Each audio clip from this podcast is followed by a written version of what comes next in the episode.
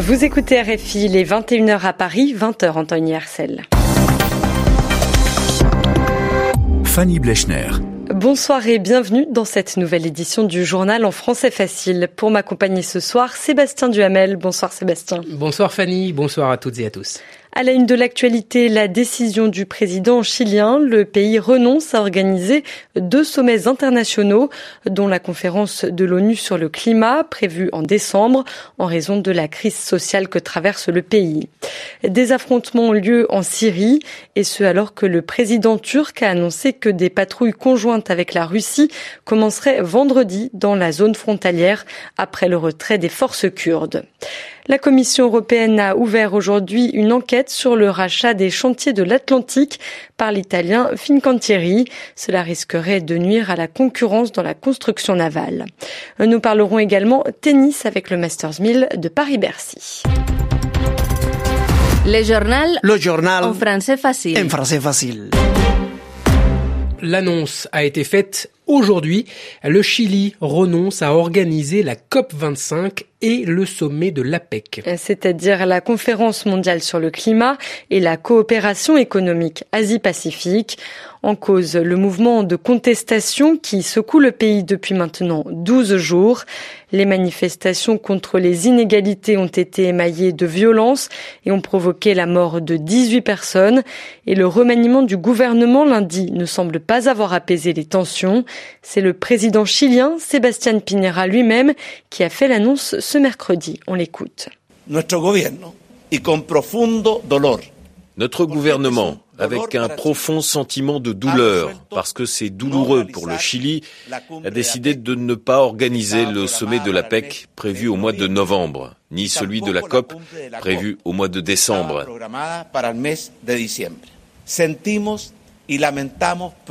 Nous déplorons et nous regrettons profondément les problèmes et les désagréments que cette décision induit tant pour l'APEC que pour la COP.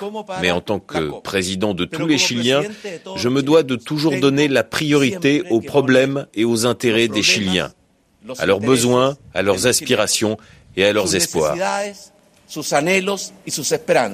Sébastien Pinera, le président chilien. En Irak aussi, un mouvement de contestation.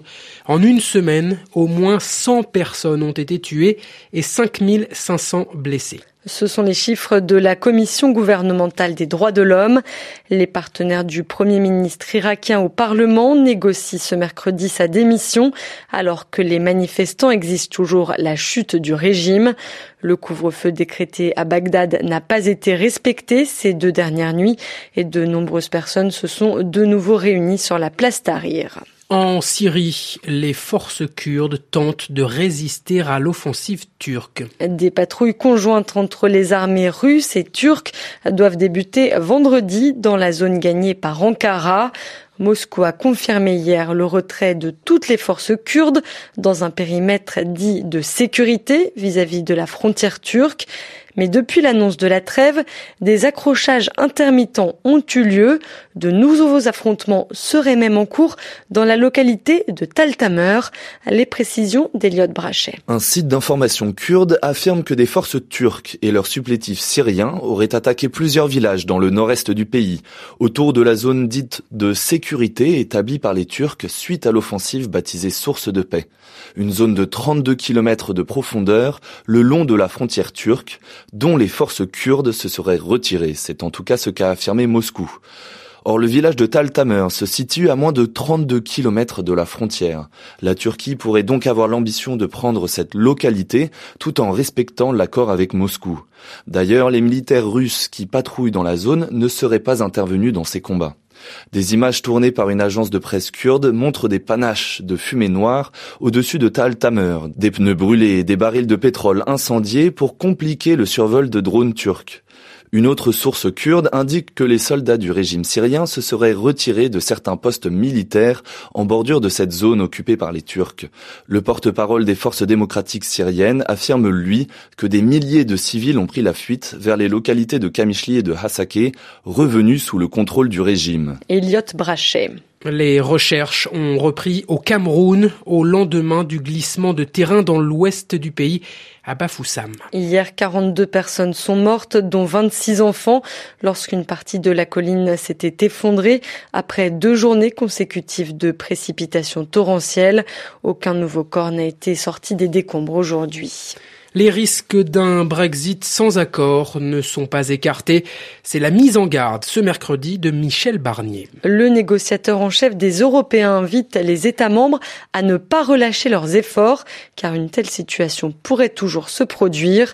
Ce début de semaine, la nouvelle date butoir a été fixée à fin janvier 2020 et les députés britanniques ont voté en faveur d'élections générales anticipées le 12 décembre prochain.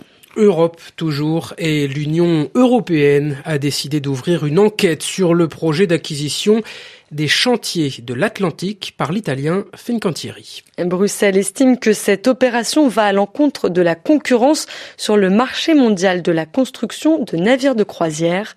Les explications d'Agnieszka Kumor. Pour la commissaire européenne à la concurrence, Margrethe Vestager, le rachat des chantiers de l'Atlantique se fera au détriment des millions d'Européens qui partent en croisière chaque année. Pour elle, cela risque d'entraîner une hausse des prix, une réduction des choix et une moindre incitation du secteur à innover.